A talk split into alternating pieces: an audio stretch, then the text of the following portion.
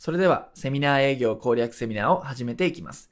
このセミナーでは、セミナーという手法を使ってお客さんを獲得する方法、毎月の新規客を増やしていく方法についてお伝えしていきます。このセミナー営業っていうスキルは、スモールビジネスにとってとても重要です。これがちゃんとできているか、できていないかで、毎月の新規客の数とか売り上げってところに大きな影響を及ぼすからなんですね。実際スモールビジネスの方でも、このセミナー営業が生命線ですって方たくさんいらっしゃいます。なのでこれを機会にですね、ぜひセミナー営業をマスターしてください。では始めていきたいと思います。で今回の時間割はこちらになっています。まず、はじめにのところで、セミナー営業がなぜね、こう有効なのかっていう基礎のお話をしていきます。ここをマスターしていないとですね、セミナーをうまく使えませんので、ちゃんとここはね、理解しておいてください。でその上で学科編ということで、実際に私たちのスクールの方で扱っているテンプレートいくつかあるんですけども、その中からね、一部ピックアップして、制約率の高いセミナーシナリオを考えてもらいます。こういう順番で言うと、商品の、商品サービスが売れやすくなるとか、お客さんが思わず欲しいと思ってしまう。こういう順番のシナリオというのがありますんで、それを自分のセミナーに当てはめて考えてもらう。そんな時間にしたいと思いますね。学科編ということで。で、実技編では、ただね、ノウハウを知って、まあ、こういう風なやり方でやればいいのねって分かっても、いざ現場に出た時に、どうやってセミナー営業を実践したらいいのかっていうのは分からなくなっちゃうんですね。で、ノウハウとか学科の内容って結構言われてることもあると思うんですけども、この実技編のところが情報としては少ないんです。で、ここを分かってないと実践のイメージが湧かないと思いますんで、実際私の方でツールをいくつか使って実演をしながらお見せしたいと思いますんで、ここもですね、楽しみにしておいてください。で、最後が集客講座ということで、肝心のセミナーへの集客ですよね。ここで頓挫してしまう、挫折してしまう方非常に多いので、そのセミナーの集客で気をつけるべきポイントは何かっていうのをお話ししていきます。こんな時間割でやっていきます。はい。で、まずセミナー営業の有用性っていう話をは、はじめにね、していきたいと思います。で、ここですね。で、セミナー営業っていうのは何かってことなんですが、まあ、イメージつくと思うんですけども、セミナーっていうものを営業の手段として、そこで商品サービスを販売するっていうことなんですね。なんで、まあ、これをフロントエンドセミナーっていう方もいます。フロントエンド商品としてセミナーをやると。まあ、例えば3000円とか5000円でセミナーを募集をして、そこに来た人に対してセミナーを行って、でセミナーの後半で商品サービスの案内をするか、あるいは後日別日程で個別面談みたいなものをやって、そこでクロージングをかけるか。っていうことですね。これが一般的なセミナー営業の内容になっています。まあ、こういうもんなんだよってことを覚えておいてください。で、なんでセミナーが有効かと言いますと、3つ理由があるんですね。で1つ目が簡単に先生ポジションが作れるっていうこと。そして、唯一営業に集中できるフォーマットだからっていうこと。そして、まあ、ビジネスモデルで考えるってことが3つ目になるんですけども、1個ずつ見ていきます。で、最初のやつなんですけども、これは非常に重要な話です。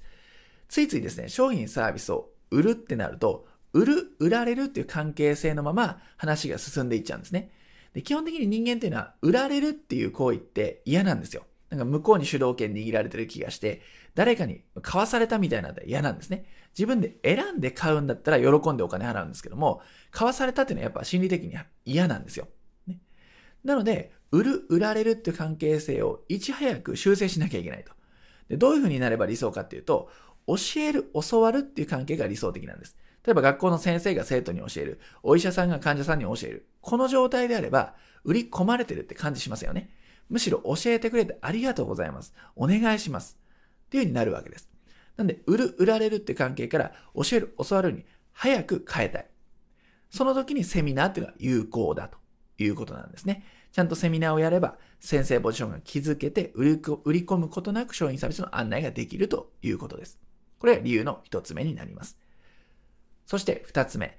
唯一営業に集中できるフォーマットだからということで、これは他のメディアと比べるとわかるんですが、ブログにしても、YouTube にしても、ランディングページにしても、ステップメールにしても、まあ、どれもですね、営業メッセージを送れるんですよ。売り込むことはできるんです。ただどうでしょうか？例えばランディングページにしてもね、ブログにしても、ずっと集中して、初めから終わりまでコンテンツを読める、文章を読めるってことってあるでしょうか？よほどのその商品が欲しい、気になってる、大ファンですっていうんであればあり得るかもしれません。でも、家でとか、まあ、オフィスとか、カフェでとか、読んでいる時に誘惑は多いわけですよね。そうなってくると、これはいい悪いではなくて、お客さんの単純に集中力がですね、持たないんですよ。こういう形式のメディアだとね。でも、メッセージは伝えてるんです。こっちの伝えたいことは言っている。でも、お客さん側の受け手側の集中力とか環境の問題で見てもらえないんです。ね。これを知っておく必要があります。でも、セミナーだと、強制的に集中する環境を作ることができるんですね。途中で離脱しちゃうみたいなことがセミナーだと起きにくいわけですよ。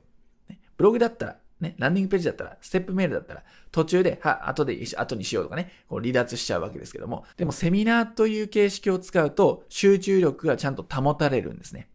セミナーの途中どっか行っちゃうとかっていうのはやりにくいですよね。先生がその目の前にいるのに、そうやってやりにくいので、やっぱり他のメディアと比べると集中力を保ちやすいんです。で集中力を保ってもらえるだけ、セールス力っていうのは上がりますよね。ちゃんと話、メッセージをね、届いてるわけですから。なんで、他のメディアと比べても、唯一営業に集中できるフォーマットだから。っていうのは二つ目の理由になります。で、三つ目がビジネスモデルで考えるっていうことですね。このビジネスモデルの第一図っていうのはこの後お見せします。で、セミナーの目的っていうのは主に教育と販売になるんですね。で、これはマーケティングを学ばれている方であれば、多分ご存知かと思うんですけども、基本的にこの4つのステージでマーケティングっていうのは進んでいきます。で、販売ってところをね、ついつい新規客ってところで大切にする方いると思うんですけども、実はこの販売の前にはステップがあります。いきなりお客さん、顧客化する、新規客化するっていうのは起きにくいんですね。いきなり買うっていうのは今すぐ客と言われていて非常に人口が少ない。少ないパイの争いになっちゃいます。なんで、じゃあ何を現実的に集客していくためにはやるべきかっていうと、集客のところの見込み客を集めるってことです。興味がある人たちをまず集める。で、その上で接触をして育成をしていって、いろいろ情報を与えて、で、最終的に販売ですね。お客さんになってもらう。で、このお客さんになってもらうってところで初めて新規客になるわけですね。なので、見込み客を集める。必要性と欲求を感じてもらう。育成をする。その上で販売をする。っていうことですね。その上で維持ですね。一回買ってくれたら既存客になるので、関係性をね、ライフタイムバリュー、顧客障害価値を上げていって、継続的な関係を築く。これが理想的な4ステップになります。で、セミナーを使うと、この顧客の育成とか販売っていうのはこう一気にできる。スムーズに短時間でできるので、非常に優れた手法になっています。で、これはビジネスの第一図、ビジネスモデルの第一図って先ほどお伝えしたものなんですけども、まあこういうふうに並んでいますと。で、まあ、オンライン、オフラインっていうのは、オンラインの集客ですね。オンラインの集客でオフラインの集客っていうことなんですけども、まあこれは置いておいて。で、まず、お試し商品っていうのがあります。これは無料オファーとか、無料プレゼントと呼ばれるものです。まず、ここに登録してもらって、見込み客のメールアドレス、リストを集めるっていうこと。で、その上で、フロントエンド商品、FE に来てもらう。で、そこで、まあ、数千円のものとか数万円のものがね、このフロントエンドに当たるんですけども、そこで買ってもらって、で、また次のミドルエンドとかバックエンドに進んでもらうっていう流れになります。はい。で、今回お伝えしているセミナー営業の中では、このフロントエンド、真ん中のセミナーを扱っていきます。って言ってもね、ここのセミナーがやっぱやる方多いと思うんで、ここを中心にお話ししていきます。もちろん、お試し商品の無料型のセミナーをやってもいいんですが、まずは、このフロントエンドで、有料でお金払ってもらって来てもらうってセミナーをやった方が、顧客獲得には向いていますんで、ここを中心に考えておいてください。はい。ですね。で、ちょっと参考までに話なんですけども、オンライン上で行うセミナーっていうのがあります。で、今回このセミナー営業攻略セミナーで私がお伝えしている内容っていうのは、リアルの会場型のセミナーでも使えますし、オンライン上で行うセミナーでも使えます。やり方、ね、仕組みは同じなので、どちらでも使ってください。で、オンラインのメリットとしてはですね、まあ、人数気にせずできますよね。例えば10人定員のこう会場があったとしたら、もう10人以上は入れないわけです。でもオンラインだったらそれを気にせずできると。あと会場費がかからなかったり、移動の手間がないっていうのがありますんで、これは、開催者側からしてもメリットですけれども、お客さん、参加者側からしてもメリットなことが多いですから、ぜひですね、この辺で、まあ、ここいいなと思うのであれば、オンラインセミナーも、ウェブセミナーも取り入れてみてください。まあ、 Zoom 等のね、こう、ビデオ会議ソフトっていうのがあれば、簡単にできることなので、ぜひお試しください。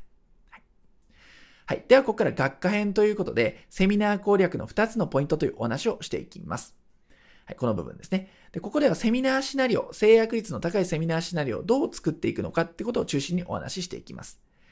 で、まずですね、セミナーには2種類あるってことを覚えておいてください。これからやろうと思っている方、まあ、いきなりエイヤーで始めるんではなくて、この2つがあるんだよってことを頭に入れておいてください。それは何かっていうと、情報提供型のセミナー、そして顧客獲得型のセミナー。この2つがあります。ただ、2つの目的っていうのは全く別なんです。これが注意なんですよ。ここを間違えちゃうと、セミナー一生懸命話してるのにお客さん取れないってことが起きちゃうんですね。これは注意です。で情報提供型のセミナーの目的は何かっていうと、まず上のセミナーの目的は何かっていうと、情報を与えるんですよ。情報を提供するんで。で、ゴールは満足なんですね。ああ、いい話聞いた。すっごい勉強になった。で、帰ってもらう。これが情報提供型のセミナーになります。で、顧客獲得。セミナー営業でやりたいのはこっちですよね。で、こっちのセミナーの目的ゴールは何かっていうと、いやー勉強になった。で、誰々さんお願いします。それ欲しいです。ってなるのが顧客獲得型のセミナーになります。なのでゴールが明確に違いますよね。情報提供のは満足して帰ってもらうだけです。でも顧客獲得型の方は満足もするんだけれども、お客さんになってくれる。これは大きな違いがあります。これ意識しておかないと、まあ、なんだろうな、知らないうちに情報提供型をやってしまっていて、まあ、疲れて終わりみたいなね、お客さんになってくれないことがあると非常に虚しいので、ぜひ顧客獲得型セミナーをデザインできるように、作れるようにしてください。で、この顧客獲得型セミナーを作っていくときには、2つのポイントがあります。まず、セミナーのシナリオです。大切ですよね。セミナーの中身です。どういうふうな順番で話す？どういう構成で話していくとお客さんになってくれるのか。ここはしっかり考えていく必要があります。で、これだけじゃダメです。これだけじゃ不十分なんですね。ちゃんとそのセミナーに集められる力がないと、いくらいいセミナーを作っても誰も聞く人がいない。ね。幽霊にセミナーやるんじゃないですよね。まそういう状態になっちゃうわけですよ。なんで、ちゃんと見込みの濃い人、見込みの濃い参加者を安定的に集められるスキル、そういう仕組みも必要だということ。で、この集客ができなくて困っちゃうという方かなりいますから、この2つ忘れずにいてください。この2つが揃わないと、セミナー営業っていうのは挫折してしまいます。はい。ということですね。制約率の高いシナリオっていうのがないと、せっかく集めたのに制約しない。せっかく10人集めたのに誰も買ってくれない。ってことが起きてしまいます。で逆に集客できないと、せっかく渾身の出来のセミナーを作ったのに誰も聞く人いないじゃないか。知り合いに頼んで来てもらったけど、まあ、お客さんにはならないみたいなことが起きちゃうわけですね。この二つを揃えていく。これがお客さん獲得の近道になります。じゃあ、もっとね、話を落としていってですね、セミナーのシナリオ、どういう順番で話すとお客さんになってくれるのか、ここをお話ししていきます。はい、この学科編のところですね。はい。で、まずはこのセミナーシナリオと集客の動線設計があったら、セミナーシナリオの話を中心にしていきます。で、ここから学科編に本格的に入っていくんですけれども、この早のセミナーはちょっと特殊になっています。さっきのね、あの、全体の時間割を見た時にも感じた方いらっしゃると思うんですけども、学科実技に分かれているんですね。これは何でかっていうと、私たちのスクールの方では、常にこの学科実技でワークショップ型で生徒さんのサポートとかってことをやってるんですね。で、なんでかっていうと、やっぱ学科だけだと分かんないんですよ。こうやりなさい。こうやるんですよ。こう考えるんですよって言われても、実際現場でどうやって手を動かすんだよ。どういうツール使ったらいいの？どういうウェブサービス使ったらいいの？って止まっちゃうと、結局ネット集客実践できないんですね。だから、実技っていうところまで細かくお伝えしています。なんで、セミナーも学科と実技っていうカリキュラムになってるんですね。ただ、あの、ワークショップと違ってセミナーなんで、えっと、ご自身でこういじってもらうってことはできません。ので、今回のセミナーなんで、私たちは、私の方で実演をします。まあ、そういう形式になってしまいます。でも、まあ、学科だけで終わらせてもよかったんですけども、まあ、せっかくなんでね、まあ、この早らしさを出すために、実技までセミナーに含ませていますよっていうのはね、今回のこのポイントになります。セミナーなんでがっつりはできませんが、普段のこの部屋の雰囲気を味わってみてください。はい。なんでこういう構成になっています。ちょっと補足でした。で、実際私たちのスクールの方では、この12の武器っていうものをスモールビジネス最低限身につけてくださいね。揃えてくださいねっていうものがあります。で、12の武器ね、いくつかあるんですけども、どれも重要です。でただ、今回はね、セミナーに絞ってお話をしていきたいので、このウェブセミナーですね。まあ、ウェブセミナーでも、普通のセミナーでも一緒の話なんで、ここの話を中心にピックアップして、学科編でお伝えしていこうと思います。で今回やりたいのは、この2つのワークになります。3つのなぜっていうワークと即席シナリオフレームというワークをテンプレートから抜粋して持ってきました。この2つを考えることでセミナーの大枠、流れが作れるようになります。で、今回やってもらいたいことっていうのが細部よりもアウトラインなんですね。もちろん、こういう時にこういうふうに言った方がいいとか、こういうテクニックがあるっていうのはあるんですけれども、まずそこまでやってしまうとボリューム的にね、収まらなくなっちゃうので、まずアウトラインですね。大枠の話の流れさえ作れれば、そんなずれないんですよ。で今回はアウトラインを作っていただきます。でその上でさっき言った3つのなぜと、ね、即席シナリオフレーム、この2つを考えていただきます。はい。じゃあ早速ね、考えてもらいたいと思うんですが、まず3つのなぜっていうのはこれになります。この3つのなんで、3つのなぜにちゃんと答えられるようにセミナーを設計しましょうということですね。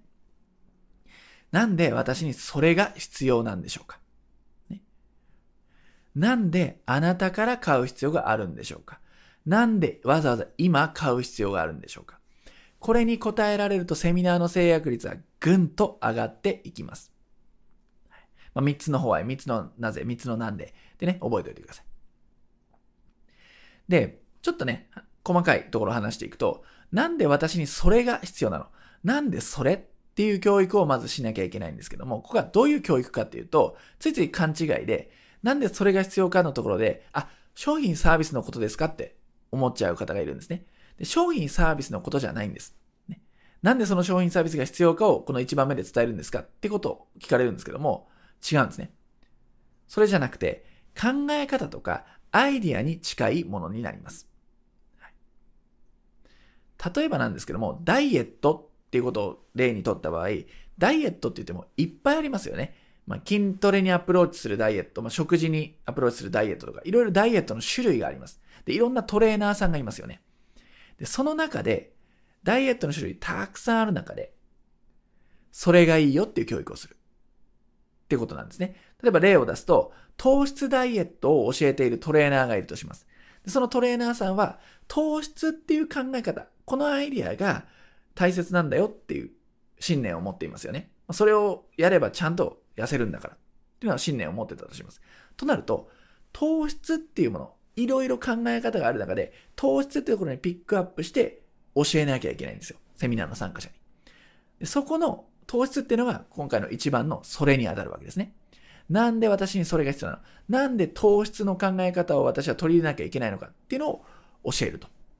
これが一番目です。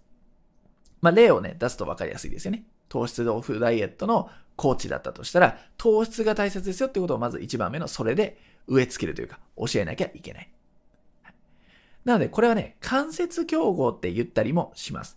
ダイエットっていうと、まあ、ダイエットのトレーナーさん同士だと直接競合になるんですけども、そもそもダイエットの手段がたくさんある中で、いろんな間接的な競合があるわけですね。さっきのあの食事とか筋トレとかね、まあいろいろある中で、まあまずは直接的なバチバチな競合じゃなくて、考え方の競合がいると。それを間接競合と言います。他にもいろいろある中で、まあ中でも糖質がいいんだねっていうなのが、これをそれなってさっき言いましたけども、これ間接競合をま潰すっていうステップなんですよね。だから一番目でやりたいことは、関節競合を潰しにかけたい。潰しにかかりたいわけです。例えば、それという考え方を受け入れてもらう。これが一番目。よろしいでしょうか。で、続いて二番目なんですけども、なんであなたから買うのと。いや、糖質制限がいいのは分かった。でも、他にも糖質制限を教えてくれているトレーナーさんいるよねと。その中でなんでわざわざあなたを選ぶの？に答えるのはこの2番目のなんであなたから買うのっていうところです。さっき言ったのは間接競合ですよね。いろんな手段がある中で糖質制限を選ぶ。これ間接競合。で、か、直接競合っていうのは、その糖質オフを教えてくれる人は似たような人いっぱいいると。A さん、B さん、C さん。その中、ね、同じことを教えてるんで直接競合なんですね。トレーナーさん同士。その中でわざわざあなたを選ぶ必要があるの。これは直接競合を潰しにかかるプロセスになるわけです。これは2番目です。なんでわざわざあなたを選ぶんですか？まあ、例えば、まあね、あの、過去の経歴とか、お客さんの声とかでここは差別化していく必要がありますよね。で、えー、最後の3つ目なんですけども、なんで半年後でもなく、1年後でもなく、今行動しなきゃいけないの？今買わなきゃいけないのか？これに答えるのが3番目です。で、ここでは断る理由なんかを考えてもらうと分かりやすいと思います。例えば妻に相談しなきゃとか、お金がな、ちょっと忙しくて今は取り組めないなっていろんな断る理由、言い訳っていうものが出てくるはずです。それを逆回りして、もうあらかじめセミナーの中で潰しにかかるということですね。用意しておいてシナリオに盛り込んでおく。これが3つ目のポイントになります。なので、断る理由をあらかじめピックアップしておいて、それを潰せるようなメッセージだったり事例を用意しておくことで、ここはもうなくなるわけですね。そうすると、まあ、ちゃんとそれがいいのが分かって、で、あなたがいいっていうのも分かって、で、かつ、断ろうとしていた理由に対してのフォローもちゃんとあって、ってなると、もう買うしかないんですね。もう行動するしかなくなってるんです。なので、この3つのなんで、3つのなぜをちゃんとセミナーの中に盛り込んでほしいんですね。ぜひ時間をとっていただいて、自分で言うと、それは何だろうあなたを補強するようなメッセージ、コンテンツは何だろうなんで今っていうのを教育するようなメッセージは何だろう？これをぜひ時間とって考えてみてください。この3つに、まずはご自身のセミナーなんで、ご自身が答えられないとお客さんは理解できません。ね。お客さんに最終的には教育したいんですけども、自分がこの質問に自分のセミナーは答えられないとすると、作りが甘いってことになるので、ぜひね、考えておいてください。で、続いて即席シナリオフレームってことなんですけども、実はその即席シナリオフレーム以外にも、私たちのスクールだと、このセミナーシナリオ A たす B ってやつで、たくさんのテンプレートがあります。ただ、まず手始めに使いやすいのが、この即席シナリオフレームってところなんで、今回これをピックアップしてお伝えしていきます。はい。テンプレートから抜粋していきます。で、この即席シナリオフレームって何かというと、P 矢印 F ストーリーっていうものなんですね。それは何かっていうと、こちらになります。はい。抜粋していきますね。まず一気に出したいと思います。この流れに沿ってセミナーの構成を考えていくと、非常にまとまりやすく、教育っていうね、セミナー営業ってところで言うと、非常に強くなります。なんでまずは、この P から F のフォーマットに従って、セミナーの構成を作ってみましょう。早い人だと、この P 矢印 F のストーリーっていうのを使えば、1時間かかんないぐらいでセミナーっていうのを大枠できちゃいます。で、私たちも、生徒さんのね、セミナーを見るとかね、こういう感じで伝えようと思ってるんですけど、ことをね、こう添削を求められた時とかですね、この PF のストーリーで判断してます。それくらいね、いろんなケースで使えますので、まずはこれを身につけてみてください。で、まあ、P が何かというと、プロブレムですね。プロブレム。現在の問題とか課題を、まあ、考えると。いうこと。で、ホワイが課題の原因、理由。ホワットはやるべきこと。ハウは具体的やり方。フューチャーは理想の未来できるようになること。っていうことですね。なんで、まずこの順番で考えると、お客さん、ターゲットがまあ、参加者ですよね。セミナーの見込み客ですよね。来る人っていうのが抱えている問題は何かということをまず定義します。何に困ってる人がセミナー参加したいんだろう。で、その課題の原因っていうのは何なんだろうってことを考えてあげます。課題の、この課題っていうのは単体で存在してるわけではなくて、必ず根っこにボトルネックがあるわけですよね。それがあるからこの課題が解決しない。願望が叶わないってことだと思うので、その課題のネックになっちゃってる原因は何なのかっていうことを教えてあげます。これがあるからこれできてないんだよ。これがあるからこれに困ってんだよ。ってことをちゃんと伝えるってことですね。でそうすると、まあ、さっきのね、なぜそれ、なんでそれじゃないですけども、教育ができるわけです。あ、それが自分に足らなかったんだ。自分に必要だったのはこれねっていうのが、このホワイのところでわかります。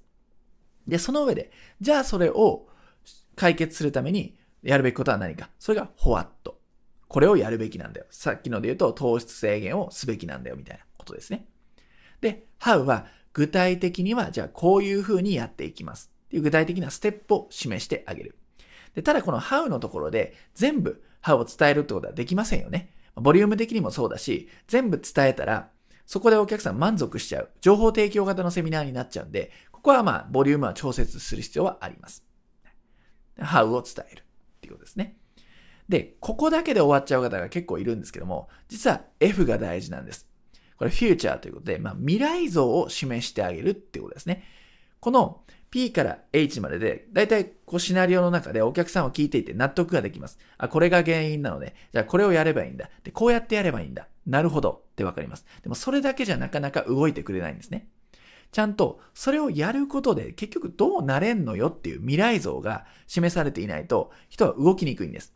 なのでそれを示してあげるっていうのがこの理想の未来。例えばお客さんの成功事例とか自分の成功事例とかっていうのをこのフューチャーのところで話してあげると、あ、それをやればそうなれるんだっていうのがはっきりわかると。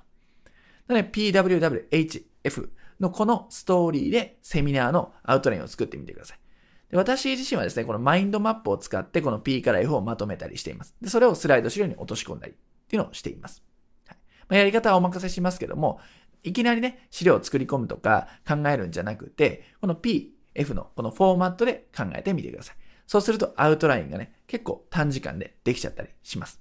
はい。で、おすすめな方法なんで試してみてください。はい。ここまで学科編をお伝えしました。3つのなぜっていうものと即席シナリオフレームを使ってアウトラインは作れましたでしょうかぜひご自身のセミナーに当てはめて一つ一つ考えていってください。はい。ということで、ここからはですね、ウェブセミナーの一部を実演ということで、実技編の内容に移っていきます。で、実技編では、ウェブセミナーをどうやって実践すればいいのかってお話をします。で、今回のセミナー営業の内容は、会場型のセミナーで使っていただいてもいいですし、オンライン、も最近増えてますけども、オンラインとかウェブでやっていただいても結構です。ただ実践ってなると、こっちのウェブ上のセミナーの方がハードル高いって方が多いと思いますんで、今回ね、実際の作業を交えてどういうふうに現場で実践するのかっていうのをお見せしていきたいと思います。はい。時間割の実技編ですね。で、こちらがですね、実際私たちのスクールの方でお伝えしているウェブセミナーの実践方法のカリキュラムになるんですね。で実際にもっとね、細かくするとたくさんあるんですけども、大枠こんな感じでお伝えしています。で、まあ、細かい操作とかも入ってくるので、全部やるとですね、時間がちょっとボリュームがね、あの、多くなってしまって、収集つかなくなってしまいますんで、まず導入編ということで、始めやすくするための操作をお見せしていこうと思います。で、まあ、どこら辺がいいかなと思ったんですけども、スライド作成ですよね。まずはスライドを用意して、で、それをオンラインのね、ビデオ会議ソフトを使って参加者に見せるっていう手順を踏めば、まず Web セミナー、オンライン上のセミナーは実践できると思いますんで、この辺をお伝えしていこうと思います。まあ、オープンオフィスっていうツールを使ってスライドを作成する。まあ、こんな操作性ですよっていうのをお見せしたいと思います。そして、Zoom というツールを使って、まあ、こんなところを注意して操作気をつけてくださいねっていうのをお見せしたいと思います。で、さらにですね、その操作に加えて、Web セミナーとかオンラインでやる場合、それを録画して、後でそれを資産にして何かに使うっていう方もいると思います。なので、この Web セミナーを録画して販売するときとかってこともなくはないと思うんですね。その時にどういうふうに動画を用意するか、どういうふうに販売ページを用意するかってことをお伝えしていこうと思います。はい。まあ、こんな流れでやっていきます。はい。それではまずはスライド資料の作成の方法ということでお伝えしていきます。こちらはですね、私たちがスクールの方で生徒さんにお配りしている Web セミナーのシナリオってものが反映されたスライド資料テンプレートになっています。今回こちらを元に解説していきます。で、使っていくツールが OpenOffice という無料で使える Office ソフトになります。今まで一回もスライド資料を作ったことがないという方とか、プレゼン作成ツールを持っていないって方にはおすすめね、気軽にね、使えるツールになりますんで、OpenOffice 使ってみてください。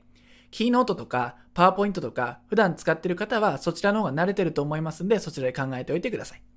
はい。と言ってもですね、スライド資料とかセミナー資料を作る操作っていうのはとても簡単なのでご安心ください。そのポイントをね、ちょっと操作性をお見せしていきたいと思います。で、と言ってもですね、ここの下のメニューのところから入れ込んでいくだけ、追加していくだけなんですよね。で、テキストと図形ですね。まあこういう、こういうものもありますけど、テキストと図形があれば、大抵綺麗なものができます。なんでテキストと図形をまず覚えておいてください。はい。で、まあオープンオフィスの場合で今日はやっていきますけれども、例えばこれテキストですよね。テキストはよく使う要素だと思うんで、こういうのをどうやって入れるかっていうと、左下のメニューのところ行ってもらうと、この t っていうのがあります。この t をクリックしてもらって、このスライド上でクリックすると、ここに打ち込めますんで、テキストと打ち込むと。で、こう入れられてるテキストっていうのはこう選択すると、右のメニューに出てきますね。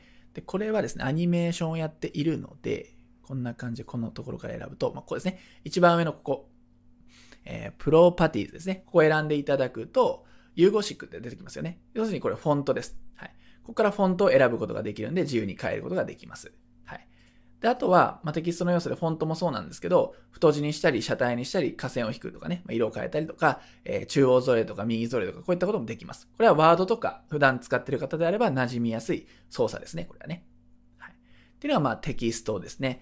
で、あとは、えっと、図形ですかね。図形も入れた方がいいので、例えばこういう図形ですね。どうやって入れるかっていうとま、適当にこの辺に入れますが、はい。ちょっと待って、これ消して、えっと、図形はですね、この下から同じように選んでもらって、今回四角形レクタングルですね。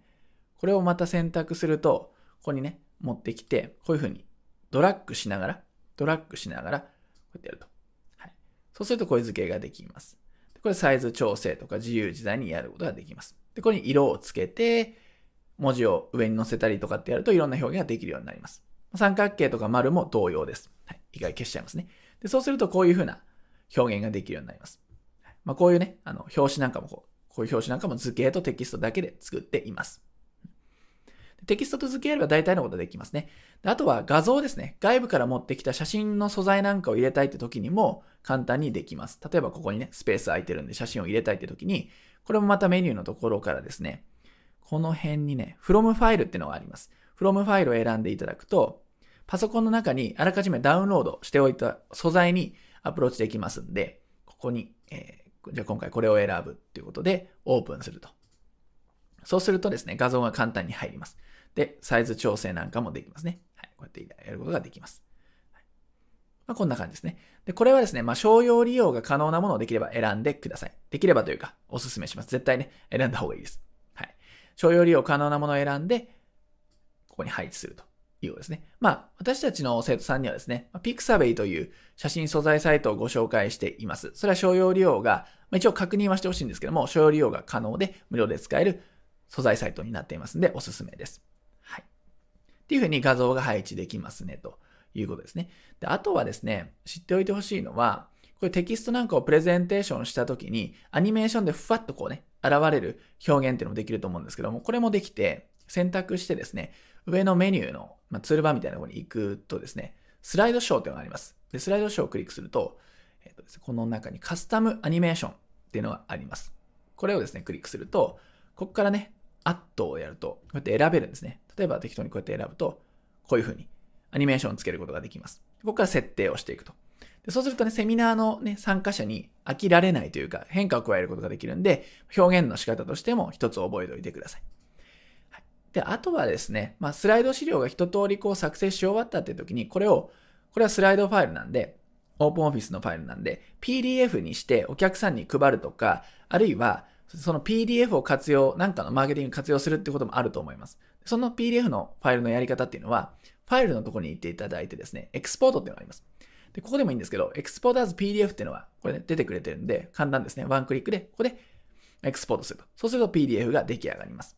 で、PDF を使うと、例えば、スライドシェアとかスピーカーデックとか、そういったスライドの共有サービスの SNS みたいなところにも投稿できるんで、そうするとそこからもしかすると集客につながったりします。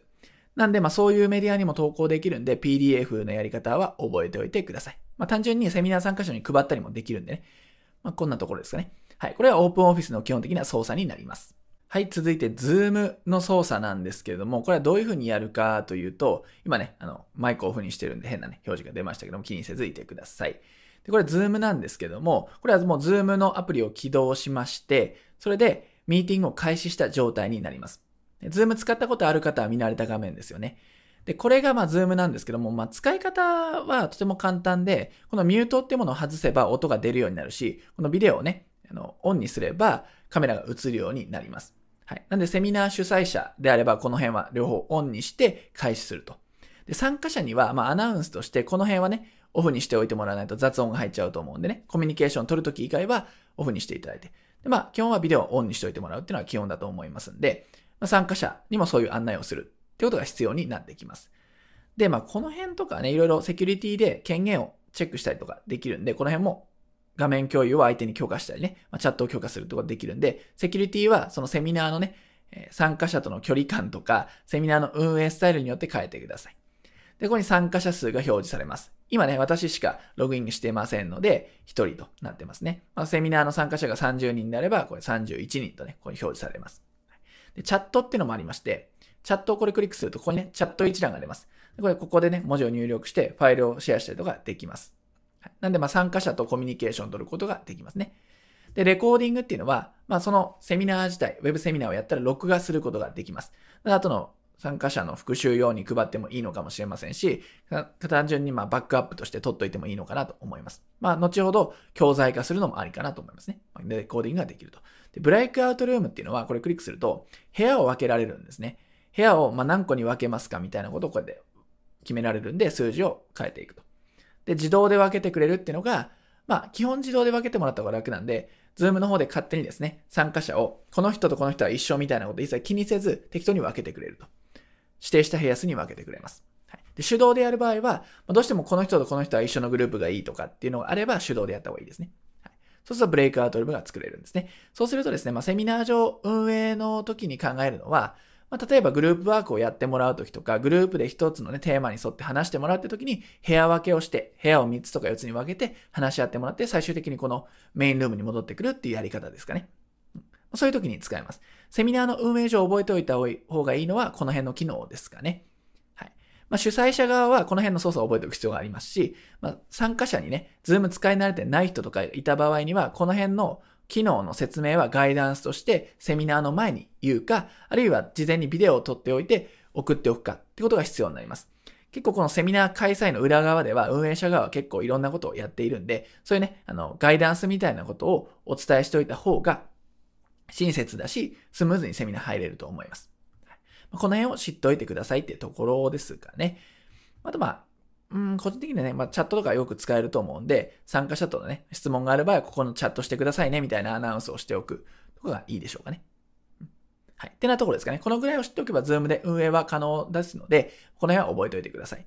で、あとは、そうですね。この辺の右下の赤いところの終了ってところがありますんで、これを押すと、 Zoom のミーティングが終わるっていうような感じになってます。はい。これは Zoom の使い方になります。はい。では、ここから補足的な内容なんですけども、先ほどのレコーディング機能みたいなものを使うと、セミナー動画を録画することができます。でそれをセミナーの参加者の復習用として使ってもいいですし、そのセミナー動画を単体で販売することだってできます。ただその時にどうやってその動画を見てもらうかって、その見る環境を用意しておかないとそれができないので、まあ、どういうふうにやるかってことですね。でこれワードプレスを使ってこういうふうにページにね、動画を配置してこれ実装しています。もちろんこれ微修正とかね、配置の変更とかちょっとやらなきゃいけないんですけども、まあ、ざっくりね、こういう風にやることができるんですね。このやり方だけ知っておいてください。で、まあ、こういう風に配置すれば、お客さんに見せることができるし、販売して購入者に見せることだってできるんですね。こういう体制をどうやって整えるかということです。これはワードプレスを使って配置してるんですけども、ワードプレスに行くと、まあ、管理画面がありまして、固定ページってところところがあります。で固定ページをクリックしていただくと、まあ、新規追加って出てくるので、新規追加に行ってください。そうするとこういう画面が出てきます。で、ここに、まあ、ここがタイトルになるので、まあ、セミナーのタイトル、ね、何月何日セミナーとかね、ほにゃららセミナー動画とかっていうタイトルをつけていただいて、これはまあ商品名になるって感じですね。売るのであれば。はい、で、これを書くだけです。で、書いたらここに動画を配置しなきゃいけません。で、どうやって配置するかっていうと、このビジュアルモードではなくてテキストモードにしてください。で、ここにコードを貼るんですね。で、どのコードかっていうと、通常ですね、これ、これ、ビメオを使ってるんですけども、ビメオという動画プラットフォームを使っています。販売用であれば、ビメオの方が推奨しています。はい、で、これどうやるかっていうと、このビメオに動画をアップロードすると、こういう画面におのずとなります。そしたら共有ってところを言っていただいて、埋め込みコードをコピーしてください。動画リンクではなくて、埋め込みコードですね。埋め込みコード。これをコピーすると。そうすると、埋め込みコードがクリップボードにコピーされましたって出るので、そしたらさっきのページに行っていただいて、テキストになっていることを確認して、ここで貼り付けるということです。もちろん修正の必要はあるんですが、貼り付きます。理論上ね、貼り付きます。で、貼り付いてこのページを送れば、お客さんに見てもらえるっていう流れを作ることができます。なんで、ここのリンクをね、送るって感じですよね。公開したら。公開をしたら、このリンクを送ると。でただ、このまま公開したらですね、誰でも見れちゃうわけですよ。一般公開されてるんで。そうなってくると、お金を払ってくれた人だけに見せるみたいなことができなくなっちゃうんですよね。それをどうやってやるかっていうと、この公開状態の編集のところをクリックしていただくと、パスワード保護っていうのが出てきます。で、ここにパスワードを決めていただいて OK。そうすると、このパスワードを知っている人しか、このページは見れなくなります。で販売として使う場合は、こういうようなやり方の方がいいですよね。はい、ここで使うということです。販売の場合はパスワードを設定してください。その上で公開。そしたらこのリンクを送るだけっていうことですね。では流れです。そうすると、今のね、ワードプレスで使った動画視聴ページが購入者だけに見せるみたいなことができるようになります。ちょっと補足的な内容でした。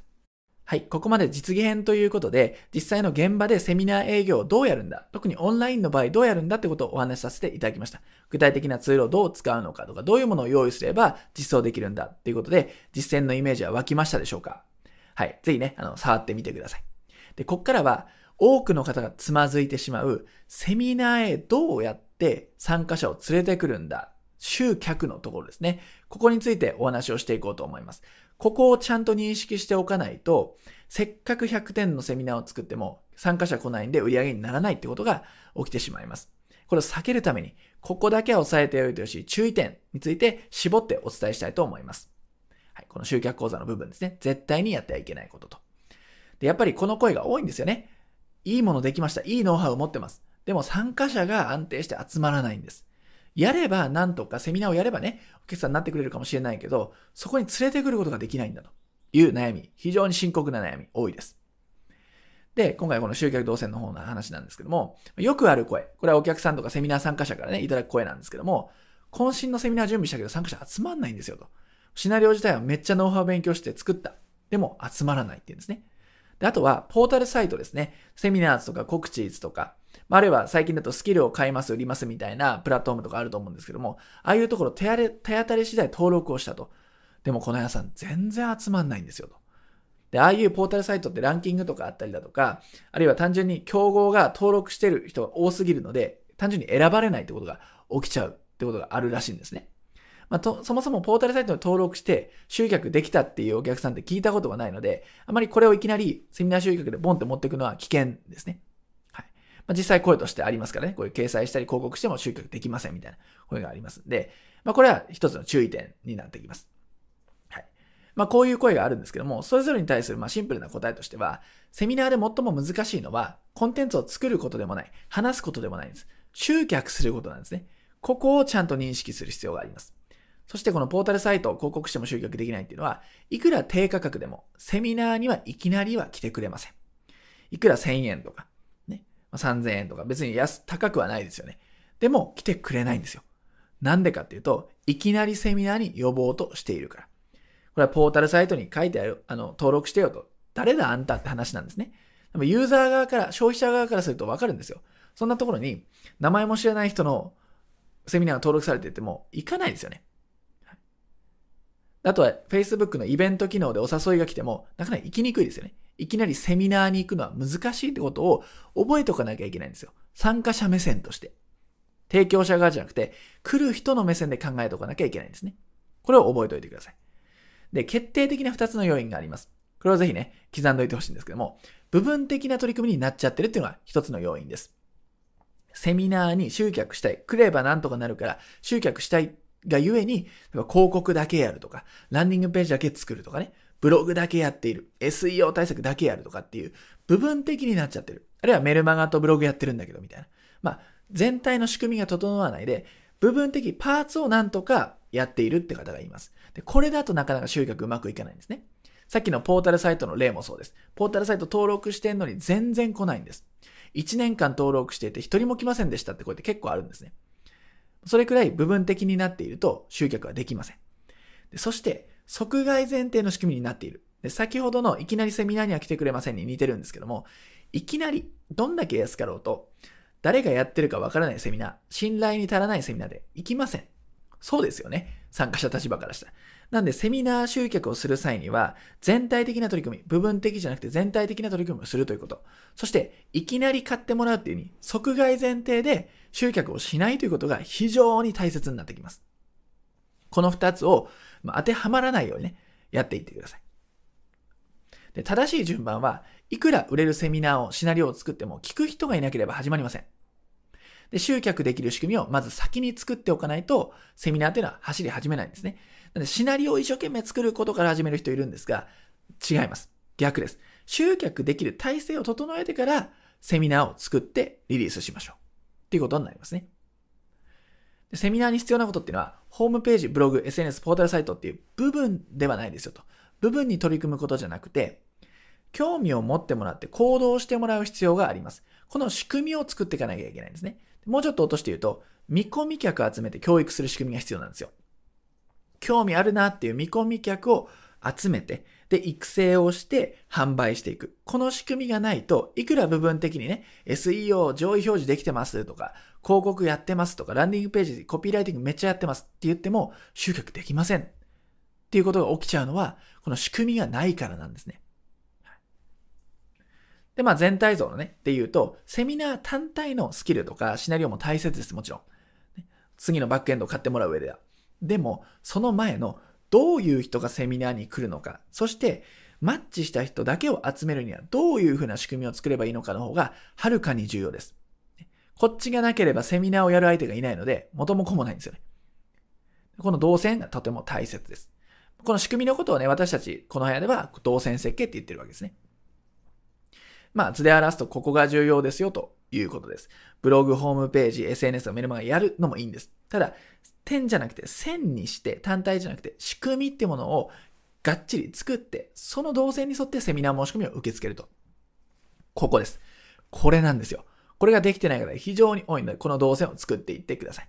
で、いきなり申し込みを得ようとする即外前提とか、部分的に取り組んでるっていうのはどういうことかっていうのをちょっと画面を交えながらお見せしたいと思います。はい。実際の画面に来ましたけれども、例えばなんですが、セミナーを売りたいってなった時に、大抵の人が考えるのが、まあ、広告を打つとかなんですよね。あるいはいきなりポータルサイトに載っける。で、でもこれだとなかなかうまくいきませんと。で、実際行かな、行かなかったです。どうしたらいいですか？って声が非常に多いんですね。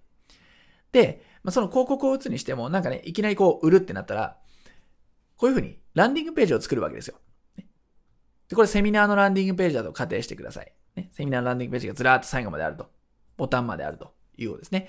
で、これを見るって時に、いきなりこれを見た時にですよ、すぐに申し込みますかってことなんです。広告で見たでも何でもいいです。いきなりこのランディングページがパッと現れた。あるいはポータルサイトに記載されているセミナーのね、特徴とかこんな方におすすめとかで書かれている文章がいきなり出てきた。買いますかってことです。参加しますかってことです。でほとんどの方が思うでしょう。そんなはずはないって。そうなんですよ。ユーザー側からすると当たり前なんですね。でもそれがセミナー参加者主催者になった途端、いきなり来てくれると思っちゃうんですよ。これがミソなんですね。で、実際こういうね、ランディングページ、しっかりコピーライティングこれだって施されています。でも、読まないですよね、いきなりね。まだ誰かもわかんないのに、その信用しきってもないのに読まないですよ、こうやって。斜め読みですね。はい。まあ、こんな状態が現実なんですね。で、まあ、こうやってね、ランディングページが現れたら、まあ、どこがやってんだとか見ますよね。どこがこう運営してるんだみたいな気になったりするところですから、そうするとま、この部屋みたいなところがあって、まあ、この時点ではもうね、離脱ですよ。申し込みません。でも、この部屋というね、名前がこう残ったとします。そうすると、例えば、これ Google で検索をしたりして、ホームページに行ったりするかもしれません。でそうすると、例えばですけども、一経路として、なんかこういうのあるんだ、みたいな形でですね、いろいろこう見回って、こうサーフィンをしながら、あ、これなんか無料だし、ちょっと、これ興味あるあ、無料でもらえるんだ、ちょっと、もらっとこうっていう形で、ここにアドレスを入力して無料で手に入れるとか。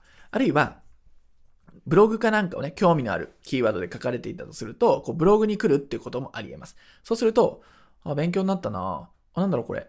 あ、こっち、あ、欲しいな欲しいなって言ってクリックして、まあ、今ね、オプトインページっていうところに飛びますけれども、別ページ、こんな感じで、ね、飛んでいきます。そうするとここでも無料ダウンロードはこちらってあるんで、あ、これでもらえるんだってことでメールアドレスを入力するという感じになります。で、この時点で別にセミナーには申し込んでいません。ただ、重要なことがあります。連絡先、メールアドレスを登録してくれたんですね。そうすると、登録してくれれば、意図的にこちらから連絡をすることができます。例えばメールマガジンを使ってこんな感じで、メールマガジンを送ることができますね。はい、例えば動画をこう、ミックスさせたりして、送ることができます。情報提供ができます。そうするとこっちが意図的に接触をすることができるんですね。で、伝えたいことも順番にこう伝えていくことができるんです。あるいはまあ、メールマガじゃなくても、登録したらこう、ステップメールみたいなのが流れていって、ね、こういうふうに育成をしていくことができます。で、商品を案内することだってできます。っていうふうに、最初ランディングページを見て、ふーんって離脱していたっていう状態ではなくて、こういうふうに、ね、名前を知って、サイトに来たりすると、そういう引っ掛けるんですね。こういう見込み客のリストを集める仕掛けっていうのがまず一つとして用意されておかなければ、きっかけはつかめませんよね。ランディングページ見て、あ、まだいいかなって離れられてしまったらこれで終わりなわけです。なので、例えばこういう仕掛けを置いておく。とか、メールアドレスはゲットしてます。あとはホームページとかブログ以外にも、こういう Facebook とか Twitter とかいろいろありますけども、そういうところでも見かけるようになります。あ、この前、この前案内来て、この早さんか、えー、動画面白そうだな。これインフォグラフィックもやってるの面白そう。なんかインスタもやってるんだ。ちょっとフォローしとこうかな。YouTube もやってるんだ。あ、この前見たこの屋さんか。セミナーやってる、セミナーの案内来たところか。なんか面白そうだな。っていう風にですね、お客さんの頭の中でずっとこの早っていうのが流れ始めます。そうすると脳内のシェアがこの早の比率大きくなってくるんですよね。で、ネットサーフィンとかこうしていくと、名前を目にするようになるし、情報にも触れやすくなってくると。なんでまあソーシャルメディアとかっていうのも一つの経路として広げておく必要があります。で、このすぐはセミナーに申し込まないんですけども、こういうふうにメールアドレスとかソーシャルメディアなんかで情報発信だったり接触をしておくと、だんだんだんだん考え方が変わってくるんですね。でそれは人によってもまちまちなんですけども、それがまあ3日でセミナー参加を決める人がいれば、1週間、1ヶ月、3ヶ月、半年っていう風に時間のかかる人もいます。ただ大切なのは、検討期間があるってことなんです。いきなりランディングページをね、こうやって見て、申し込みません。でも、今みたいにメールが届く、ステップメールが届く、SNS を見る、ブログを読む、なんてことが起きてくると、だんだんだんだん視野が広まってきて、認識がまるっきり変わってくるんですよ。で、そういうふうに教育された人が、後に、またメルマガなんかで、これメルマガなんかでね、例えばランディングページの案内がね、こんな感じで来て、こうクリックすると、このランディングページの、えー、ワークショップ、セミナーに、ランディングページか。すいません。メルマガで、これね、案内が来てクリックすると、このセミナー募集のランディングページに来たということが起きたときに、最初にパッと見たあの時ですよ。えー、なんだここ？って見た時とはまるで違う反応なんですね。もう、この部屋っていうのは誰か分かっていて、どういう情報発信している人かも分かっている。信頼関係がどんどん築かれていく。お客さん教育もできているっていう状態で見るランディングページになるわけですよ。そうなると、印象がまるっきり違うんですね。これがとても大切です。そうすると、特にね、まあもちろん読む人もいますけど、読まなくてもセミナー申し込みをしてくれるってことが起きたりします。もちろんこういうふうにソーシャルメディアでとか、メールマガジンで、ステップメールで、ブログで何を伝えるかっていうコンテンツの部分は緻密に練る必要はあるんですけども、部分的に取り組んでると、こういうことは起きません。はい、しかも即買いでいきなりランディングページポンとやっても、セミナーは来ません。こういう緻密な動線設計っていうのを組んでおかないと、セミナー集客が難しくなってしまうんだよということを実際に画面を通してお見せしました。ちょっと、ね、イメージ湧きましたでしょうか。まあ、こういう仕組みをですね、ぜひ作っていってください。はい。ということで画面を通して、いかに部分的な取り組みが集客と相性が悪いのか、そして即買い前提の仕組みで作っていくと、いかに集客が難しくなってしまうのかっていうことをお伝えさせていただきました。繰り返しになりますけども、この動線ってところをしっかり作り込んでいく必要があるということなんですね。で、ポイントとして、集客に挫折しないための2つの解決策ということでお伝えします。まず1つ目が繰り返しになります。部分じゃなくて全体の動線を先に作る。揃ってるだけでもダメなんですね。全体がちゃんと繋がってる必要があります。そして、新規客ではなく見込み客を集めましょうということですね。ついついセミナー参加者という新規客を集めたがります。でもその前です。見込み客を集めて接触をしていって、やっと検討期間を得て買ってくれる。この仕組みを安定的に作っておく必要があるってことですね。この二つ、ぜひ忘れずに、セミナー営業に、セミナー営業をやる際には、これを頭に入れときながら取り組んでみてください。はい。全体の動線を作る。見込み客を集めるということですね。はい。では、今回の内容をまとめていきたいと思います。まず、セミナー営業は、シナリオと導線設計がポイントです。で特に、導線設計のところ困る方が多いので、ここはしっかり考えておきましょう。そして3つのなぜですね。シナリオで言うと3つのなぜにまずは答えられるようにシナリオを作ってください。ちょっとね、順番が前後しましたけども、まずね、スライド資料とビデオ会議ソフトを使えば、ウェブセミナーは簡単に実践できると。まあ、 OpenOffice と Zoom のね、簡単な紹介をしましたけども、ああいったものを使えば、別にリアルのセミナーではなくても、オンラインでもセミナーはできますよ、ということですね。はい。で、最後ですね、全体の集客動線を構築した上で部分の取り組みを行ってくださいと。いうことです。ついついセミナーやるってなると、募集ページ作って集客したいってなるんですけども、それだと、受注枠うまくいきません。うまくいきません。なので先にちゃんと戦略的に動線を作ってからセミナーに注力してください。これがポイントになります。はい。以上の点を踏まえてセミナー営業を実践してみてください。今回の内容は以上になります。